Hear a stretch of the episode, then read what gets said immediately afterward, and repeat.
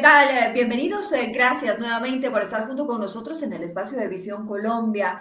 Visión Colombia, un proyecto que nace de la sociedad civil, reuniendo varios centros de pensamiento que buscan defender el Estado de Derecho, buscan defender la democracia, buscan defender las libertades individuales, la libertad de empresa. Creemos firmemente en el debate de ideas, creemos en que la construcción del país es posible si profundizamos, si marcamos un norte en conjunto y si pues profundizamos en esos temas que son de importancia para poder construir una Colombia soñada pero posible. Hoy quiero dar la bienvenida a Camilo Rubiano, abogado de la Universidad Javeriano con especialización en Estado, Políticas Públicas y Desarrollo. Escribió hace siete años el libro Un acuerdo inviable y también está de candidato al Consejo. Camilo, bienvenido, gracias por acompañarnos. Ana, hola, mucho gusto. Un saludo para ti, un saludo para toda la audiencia de Visión Colombia y la verdad, un honor estar acá acompañándolos hoy. ¿Cómo van? Bien, gracias. Camilo, son siete años eh, de la firma de los acuerdos de paz. Y haciendo referencia a tu libro, tú desde hace mucho decías, este es un acuerdo inviable y es un acuerdo inviable en materia jurídica y económica. Sí, digamos que después de, la, de la firma del acuerdo y después del plebiscito, eh, decidí escribir este libro que contó con el prólogo del presidente Álvaro Uribe. Y en el libro lo que yo analizaba era dos inviabilidades, tanto las jurídicas como las económicas. Y hoy, siete años después, la historia y los hechos nos dan la razón. En el, digamos, en el marco económico, nosotros siempre exigimos en su momento de la discusión y el debate del plebiscito, siempre le exigimos al gobierno de Juan Manuel Santos que nos explicara y nos dijera cuánto y cómo se iba a hacer para financiar eh, el acuerdo de paz con la guerrilla de las FARC. ¿Por qué? Porque en algunos escenarios se hablaba de 40, 45, 90 e incluso 180 billones de pesos que nos iba a costar a nosotros esto. Y eso lo, lo reportaba tanto Desarrollo como Bank of America, JP Morgan, decían más o menos, calculaban cuánto nos iba a costar esto. Pero es que además siempre se explicó y se le pidió al gobierno nacional que nos diera, por ejemplo, el punto uno del acuerdo, que era todo lo que tenía que ver con desarrollo rural integral, eh, cuánto le iba a costar, porque en la publicidad y en, las, y en la campaña siempre le decían a los campesinos de este país que con el acuerdo iban a salir de la pobreza e iba a haber mayor inversión en el campo. Pero cuando uno se iba, por ejemplo, al presupuesto del momento, el presupuesto no superaba los 3 billones de pesos. Pero además, cuando el mismo gobierno Santos contrató en su momento la misión eh, agraria, la misión agraria decía que en 10 años se requerían cerca de 135 billones de pesos. Entonces ahí nosotros fuimos muy incisivos en ese momento y siempre exigiéndole la verdad al gobierno nacional de turno de Juan Manuel Santos porque no le estaba contando a la ciudadanía lo que iba a pasar. Y además iba a meter en un problema gigantesco al país que hoy lo está, porque hoy, como lo hemos visto, no ha habido los recursos suficientes para cumplir e implementar un acuerdo que en su momento solo beneficiaba a los rangos mandos de la guerrilla que hoy están en el Congreso de la República y beneficiaba la vanidad y el ego de un expresidente como es Juan Manuel Santos. Ahora, Camilo, tengo que preguntarte, quizás incluso esos eh, diálogos, y me atrevería a decir, eran un tanto más técnicos. Ahora el eh, presidente eh, Petro, con su tema de la paz total, ha instalado varias mesas de negociación con el ELN, con las disidencias de las FARC, y así van sumándose varios grupos a esta paz total. Pero una paz total en donde, si tú dices que con las FARC no había claridad, mucho menos en este momento.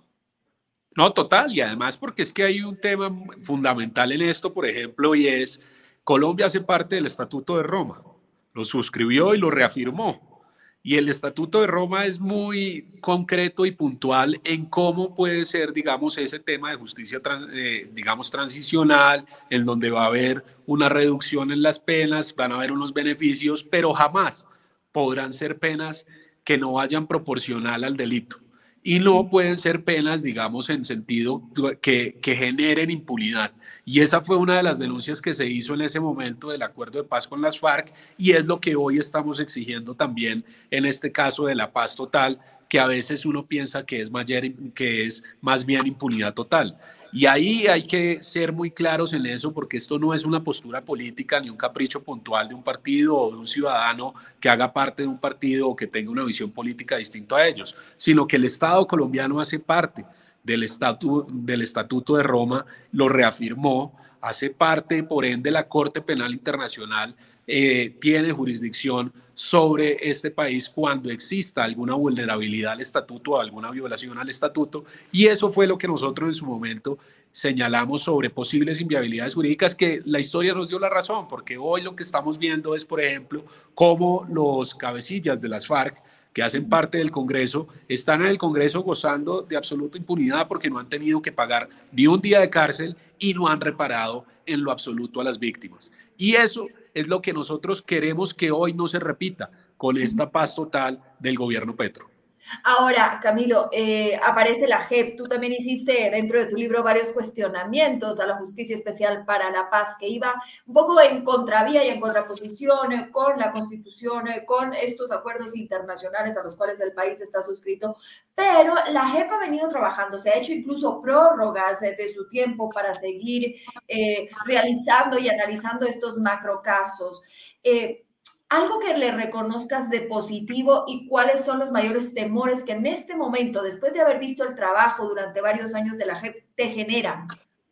No, digamos que en su momento lo que se decía es que posiblemente iba a haber una sustitución de la justicia, porque es que además la JEP tenía, o, digamos la Justicia Especial para la Paz, en, el primer eh, borrador del texto, que fue lo que aprobamos y después hubo unos cambios, unas modificaciones muy pequeñas, lo que se decía era que también iba a condenar iba eh, a tomar casos tanto penales, eh, disciplinarios y, civiles. Y en ese momento lo que nosotros denunciábamos era la posible sustitución de la justicia, pero además cómo se estaba construyendo una justicia y un tribunal especial a la medida de lo que quería la guerrilla de las FARC, vulnerando la Constitución y el Código Penal de Colombia. Eso hoy, pues digamos que en parte eh, las denuncias que hicimos pues, han, nos ha dado la razón el tiempo debido a que hoy no hemos visto reales condenas. En su momento siempre se decía que primero iban a procesar e iban a condenar a los cabecillas de las FARC para después poder participar en política. Hoy hemos visto que ha sido todo lo contrario. Participaron primero en política como lo denunciamos y como lo escribí en el, en el libro y hoy no han eh, reparado ni han sido condenados realmente. Sí, hay unos macrocasos, hay unas situaciones, ha avanzado en algunos casos, pero no hemos visto real eh, reparación y que la JEP haya funcionado mucho tiempo, como lo explicamos y como lo dijimos, pero además sin dientes suficientes para castigar y para que no exista impunidad y para que las víctimas de este país sean reparadas. ¿Hay alguna manera de salvar esos acuerdos? Camilo, siete años después, mirando de ahora en adelante, ¿cuál es la manera de salvar esos acuerdos? Eh, si bien eh, no pueden ser perfectos, pero ¿existe alguna posibilidad de llegar a cumplir, sobre todo con, la, con quienes sí tuvieron palabras, se desmovilizaron y todavía están atravesando muchas necesidades? No, contra, no así con quienes reincidieron, que en este momento el presidente Gustavo Petro les está dando una segunda, tercera y cuarta oportunidad.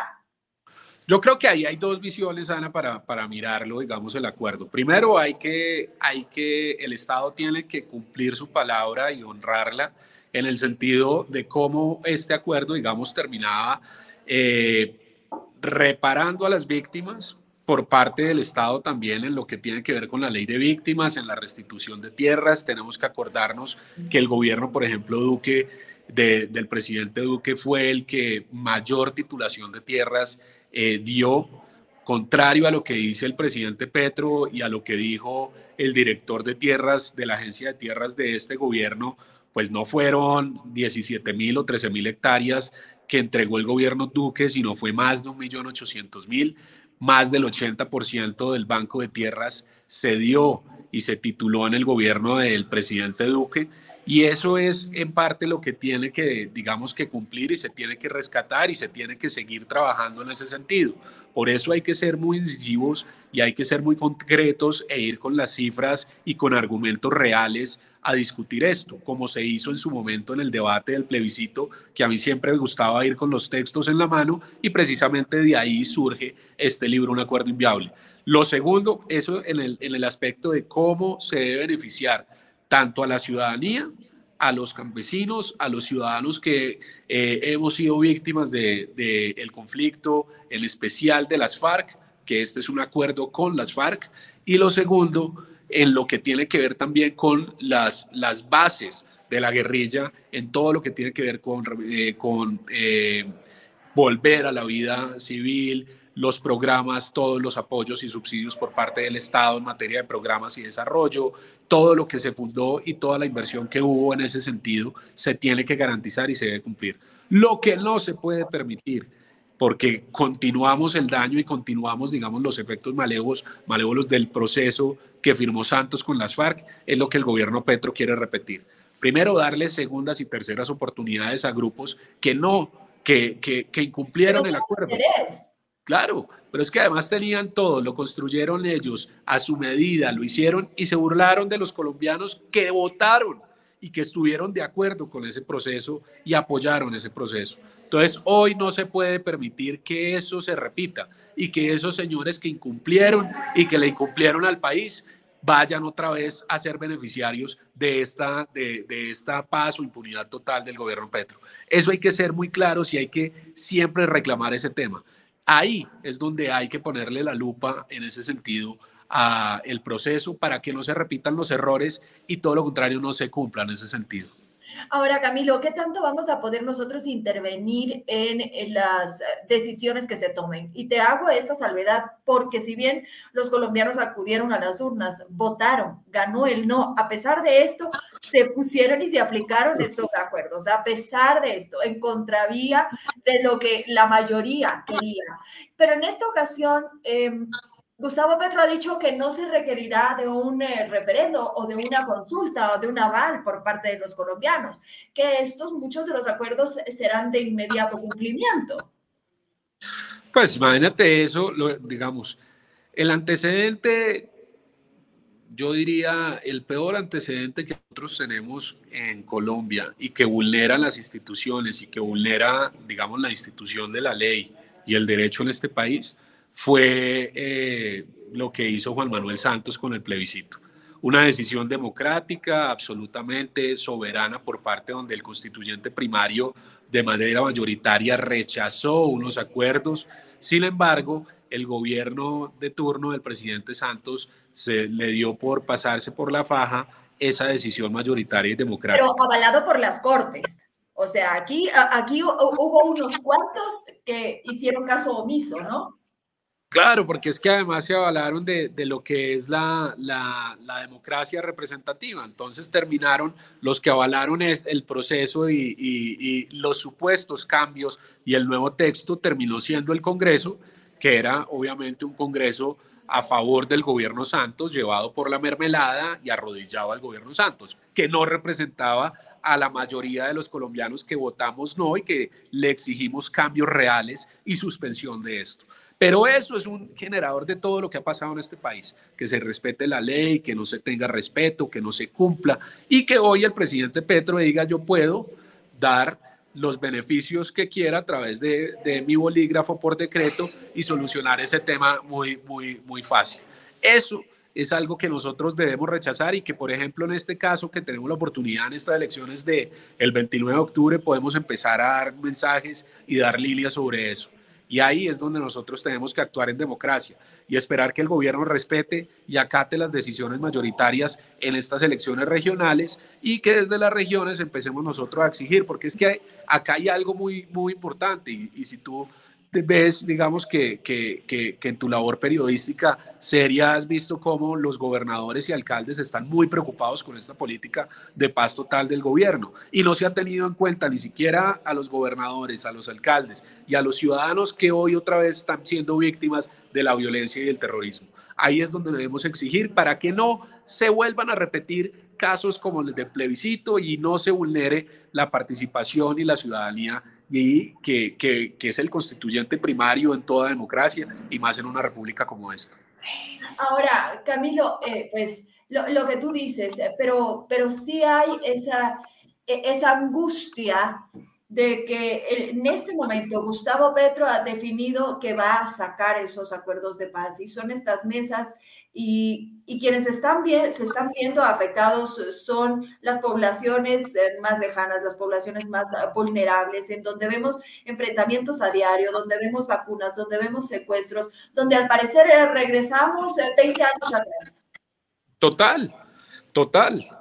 Y eso es, digamos, en gran medida lo que, lo que en su momento denunciamos cuando a las FARC se le permitió hacer todo lo que se le permitió, construir un acuerdo a su medida donde se le permitió participar en política sin necesidad de reparar a las víctimas y sin necesidad de ser juzgados por la JEP, donde prácticamente se les lavó los recursos, y ahí es donde pues todos los delincuentes de este país dicen por qué a ellos sí se les dio esa oportunidad, esos beneficios y a nosotros no. Y ese en gran medida es el argumento del presidente Petro, que los anteriores sí tuvieron y que hoy para hacer esa verdadera paz requiere darle los beneficios a todos, sin importar. Y acá nosotros hablamos de algo que en su momento lo critiqué y que en el libro está establecido, y era la diferencia entre el delito político y el narcotráfico que uno no podía igualar. Además, el secuestro, las, las tomas, las masacres, justificarlos con el, derecho político, porque es que además el, el, las FARC en su momento en La, en la Habana decían no, que nosotros nos financiábamos a través del narcotráfico, a través del secuestro, a través de la extorsión, por ende era eh, cobijado como un delito político. Y eso lo denunciamos y lo criticamos en su momento. Hoy eso no se puede igualar si las FARC, menos se puede dar a grupos narcotraficantes, clanes, todo lo que hemos visto que han vuelto a brotar y a, y a llenar de miedo, terror y sangre a este país. Camilo, ¿tú ves viable que en este país logremos realmente tener paz? Pues es que la paz se construye desde la base de la justicia y el respeto por las instituciones. Uno no puede, eh, digamos, promover impunidad para aquellos que le han hecho daño a este país por décadas, mientras que tú castigues a una persona que por hambre tiene que robarse un cubito de gallina, de caldo, por ejemplo, como han pasado los casos, y le aplicas de 5, 6, 7 años. Uno no puede entender eso. Y uno no puede beneficiar a aquellos que se han tomado pueblos, que han masacrado, que han secuestrado, que han puesto bombas, que siguen incumpliendo, por ejemplo, acuerdos como el de las FARC con Santos y hoy se vayan a premiar. Uno no puede entender cómo por un lado eh, se elimina el ingreso solidario a más de 170 mil personas y familias vulnerables en Bogotá, mientras tú quieres premiar con un millón de pesos a aquellos jóvenes delincuentes para que supuestamente dejen de delinquir. En eso, con eso nunca vas a construir la paz. La paz se construye bajo, la, bajo un principio legal y, fundamental, y es que todos somos iguales ante la ley. Y si la incumplimos, tenemos que pagar, y, para eso están las penas, está el Código Penal y está la justicia, y están las cortes y los tribunales. Pero uno no puede beneficiar y darles tratamiento A a los delincuentes y tratamiento B a los ciudadanos que hemos cumplido la ley y que hemos cumplido la Constitución. Eso fue una de las críticas que en su momento le hicimos, que cómo era posible que los que nunca suscribieron un acuerdo, que el, contrato social nunca cumplieron con la constitución, siempre estuvieron en la ilegalidad, nos fueran a nosotros a dar la línea de los principios y las leyes que nosotros teníamos que cumplir como ciudadanía de bien. Ese es el temor y por eso yo creo que en ese sentido nunca va a haber una paz real en este país si, si lo que se quiere es premiar a los bandidos por encima de la ciudadanía. Tú dijiste algo clave, la importancia que tienen las próximas elecciones, las elecciones regionales y cuál es el rol que tienen que empezar a jugar desde las diferentes eh, regiones y los departamentos eh, del país. Y tú ahora estás de candidato al Consejo de Bogotá. ¿Cuál va a ser tu rol como concejal? Mira, lo principal, Ana, es que eh, en esta ciudad no ha habido control político real y por eso en esta ciudad hemos visto cómo por, por administraciones, ya llevamos más de 20 años de gobiernos de izquierda en este país, en esta ciudad, y hemos visto cómo se ha destruido y nadie se preocupa por ello. Hoy vemos como la ciudad está absolutamente sitiada por obras inconclusas, polisombras verdes, eternas, que ocultan esas obras eh, abandonadas y nadie se preocupa por eso. ¿Y eso qué ocurre con, ese, con esa situación? Que hoy haya los mayores índices de inseguridad, que hoy Bogotá sea la ciudad más congestionada del mundo, que hoy la contaminación seamos la cuarta ciudad que tenga la, el peor, la peor calidad del aire en Latinoamérica y que no pase absolutamente nada. Y ahí uno se pregunta qué está pasando y qué ha hecho el Consejo. Pues ahí es donde nosotros queremos llegar, porque yo como ciudadano del común he venido haciendo denuncias, veduría ciudadana, me le he enfrentado a la administración de Claudia López, por ejemplo, para evitar que destruyan la séptima con 3 billones de nuestros impuestos. Y eso es lo que yo quiero hacer desde el primero de enero del 2024, ese verdadero control político que le ha faltado a Bogotá y que ha permitido la destrucción. Como ciudadanos estamos cansados de eso y queremos llegar a trabajar en ese sentido. Eso es lo primero. Camilo, eh, haces un poco un rápido análisis de cómo estás encontrando la ciudad, pero de los temas eh, que más preocupan a los bogotanos en este momento, el tema de la seguridad, uno, el tema eh, de la movilidad. movilidad, y yo te diría que el tema seguridad y movilidad van ligados al tema del comercio y del mercado formal e informal. Total. Y es que mira que todo eso va atado a la falta real de control político por parte del Consejo, porque es que yo en estos días, te voy a dar una chiva, en estos días vamos a, interponer una denuncia en la Contraloría porque no entendemos por qué en el plan de desarrollo distrital se aprobaron y se apropiaron más de 500 mil millones de pesos en la renovación de cámaras en esta ciudad y hoy de las más de 9 mil cámaras que existen en la ciudad, solo 3 mil funcionen. Pero además esas 3 mil no tienen verificación, digamos, biométrica o reconocimiento facial, no le, no le hacen trazabilidad ni seguimiento a las placas. Entonces, eso que está generando es que hoy la delincuencia se haya tomado la ciudad y la ineptitud administrativa haya, digamos, sido la causa de esa toma delincuencial en esta ciudad. Y frente a eso hay que ser muy claro y hay que decirlo con total sinceridad a los bogotanos y como ciudadano lo digo. No hemos tenido un consejo que le dé la talla a esta ciudad para denunciar y para ponerle la lupa a esos, a esos problemas, pero además para hacer un trabajo fundamental que tiene un concejal y es representar realmente al ciudadano y convertirse entre ese, en ese puente entre la ciudadanía y las entidades para resolver problemas. Y ahí también va de la mano lo que ha pasado con la movilidad.